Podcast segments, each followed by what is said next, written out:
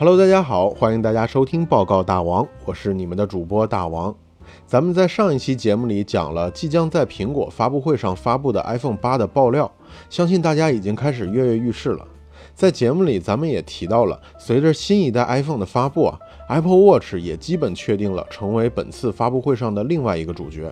不过说实话，有可能是 iPhone 八的热度太高了，Apple Watch 的爆料就少了很多；也有可能是本身受众就比较少，媒体也不会花很多的篇幅和时间来报道，所以搜集资料就特别的难。但是大王还是整理出来一些和大家聊一聊。那咱们就先聊一些确定的内容吧。首先，Apple Watch 将搭载 Watch OS 四系统一并发布。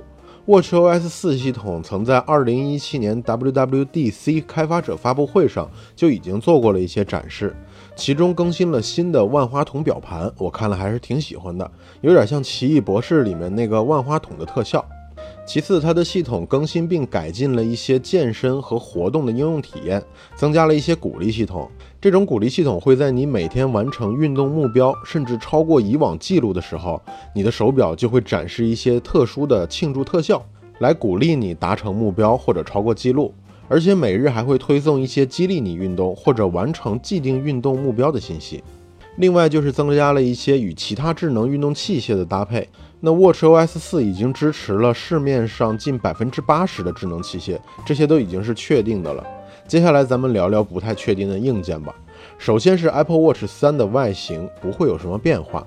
既然外形没有变化，就代表着其内部的空间也不会有变化。而 Apple Watch 最大的问题就在于续航短，不能使用更大的空间来装电池，就只能通过使用更低功耗的配件来延长使用时间了。可是问题来了。Apple Watch 三传的最火的反而是支持了 LTE 网络。LTE 网络就是一种 4G 的网络制式，也就是说，Apple Watch 三会支持 4G 网络。而支持 4G 网络与降低功耗的目的正好相反。如果真的支持了 LTE 4G 网络，就代表着它是需要插入 SIM 卡的，这样你就需要一个 SIM 卡槽，那这个卡槽就会占用珍贵的手表内部空间。为什么大家这么期望 Apple Watch 三会增加移动网络接入呢？其实就是因为 Apple Watch 另外一个大的弱点就是必须要结合手机才能使用。如果离开手机和蓝牙的连接，它的功能就会变得非常的弱，甚至接不到任何通知。所以很多人就期望可以支持独立的移动网络，这样 Apple Watch 就能发挥更大的作用。比如你在外出跑步的时候就不需要携带手机啦。Apple Watch 自己就可以记录跑步的路径，并且不会错过任何应用的通知，甚至不会错过一通来电。更加独立、小巧、便捷的 Apple Watch 是所有运动爱好者的期望。但是想了想，支持这个功能要付出去的代价好像会有点大，提升了功耗，占用了空间，这已经很可怜的一天的续航时间就又要被压缩了。所以大王就一直很关注这个问题。果不其然，大神郭明基就在前段时间爆料说，Apple Watch 三不会使用传统的 SIM 卡，而是使用一种 eSIM 卡。这种 eSIM 卡其实也叫 Apple SIM。SIM 卡大家都了解，就是运营商卖的那个手机号或者数据卡的时候给你的那一张可以插入手机带有芯片的小卡片。原来都很大，现在已经可以做到很小了，不过还是小不过 eSIM 卡。因为 eSIM 卡是直接集成在手机里面的，是不能更换的，这样就不需要在机身里面设计卡槽这么大一个东西了，既保证了通讯数据，又节省了空间。但是不能换卡，怎么切换运营商呢？其实这个 eSIM 卡在出厂的时候就会通过类似于烧号的方式，将运营商的服务烧到 eSIM 卡里。当你使用设备的时候，eSIM 卡就会读烧进去的这些所有运营商的服务，你只需要选择想要使用的运营商即可。如果在后续的使用中想要切换运营商也是可以的，比如说你在某一个地方，你正在使用的运营商的信号比较弱，这个时候你就可以使用 eSIM 卡的功能，可以切换到另外一个信号较强的运营商的服务了。当然，这些服务都会有费用的支出了，具体还是要看运营商提供的服务和费用条款了。这样就会大大的方便了用户的使用。也省去了手机厂商设计 SIM 卡槽的问题，有非常多的好处，所以 eSIM 卡在未来应该会有非常广泛的市场。嗯，如果稍有了解的听众，可能这个时候会有疑问了：不需要插入运营商的卡片就可以接入运营商的网络，而且可以随意切换运营商的服务。中国的三大运营商支持这种 eSIM 卡吗？好问题。答案是暂时不支持，起码还没有先例。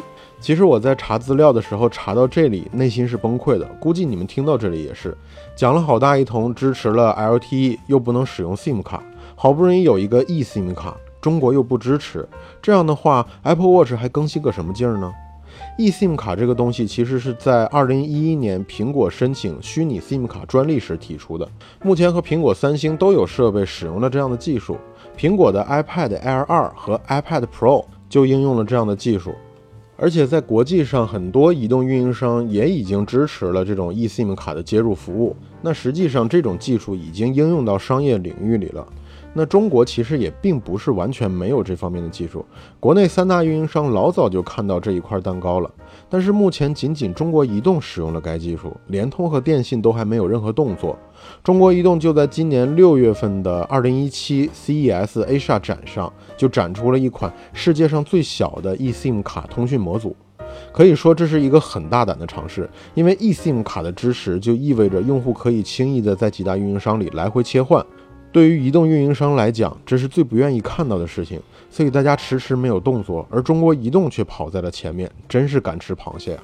那刚才也讲了，iPad Pro 也是支持 eSIM 卡的。大王在查资料的时候，就跑到了苹果官网去问询了一下客服，说 eSIM 卡是不是可以支持中国的服务商网络？从客服那里拿到的答案是暂不支持。那如果真的如郭明基所说，Apple Watch 是使用 eSIM 卡的，那大王就在这里大胆的假设一下。中国移动会不会就是本次苹果发布会上的合作对象呢？又或者 Apple Watch 的中国版本会不会像 iPad Pro 一样，是缺少 eSIM 卡技术支持的阉割版本呢？想想其实有点可怕，具体真的还是要看发布会才知道。这将又是发布会上的一大看点了。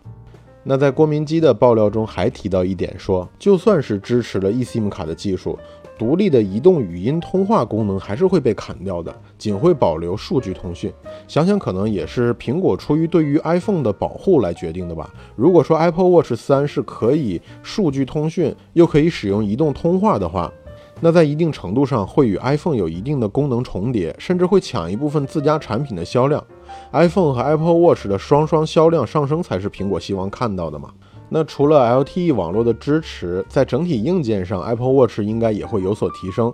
当然，也不排除会推出更多的表带。怎么说，这一款产品还是被定义成奢侈品的。那 Apple Watch 的爆料其实不是很多，以上也就是所有的爆料内容了。那大王最关注的就是这个 eSIM 卡，最终到底会有什么样的走向？上一期咱们节目真的是很火爆啊，也非常感谢大家支持。相信大家听过了我的那个爆料，都想要在第一时间抢购 iPhone 八。所以在此，大王也提醒一下大家，苹果秋季发布会定在了二零一七年九月十二日。如果大家想看现场直播的话，需要在北京时间九月十三日的凌晨一点钟开始看。而 iPhone 八的预定时间预计会在九月十三日的上午，所以建议听众们在九月十三日早上起来就打开电脑或者手机开始预定。当然，大王也会在第一时间到官网去预定。如果我可以预定成功啊，我将把我的名额送给咱们的听众。不过听清楚啊，只是送预定的名额，并不是说送 iPhone 八。咱们节目还没有火到可以让我送手机这么大款。如果你想要 iPhone 八的话，可以加入报告大王的粉丝群，告诉大王。群号是五九九幺五八零三零。当然，我也在筹划说，在发布会当天，在喜马拉雅上开启直播，和咱们听众一边看发布会一边聊天。好了，如果你喜欢本期节目，就请关注报告大王，也可以转发给身边的朋友收听。同时，还希望大家可以加入报告大王的粉丝群。再说一遍啊，群号是五九九幺五八零三零，欢迎大家的加入，关注报告大王，我们一起长知识吧。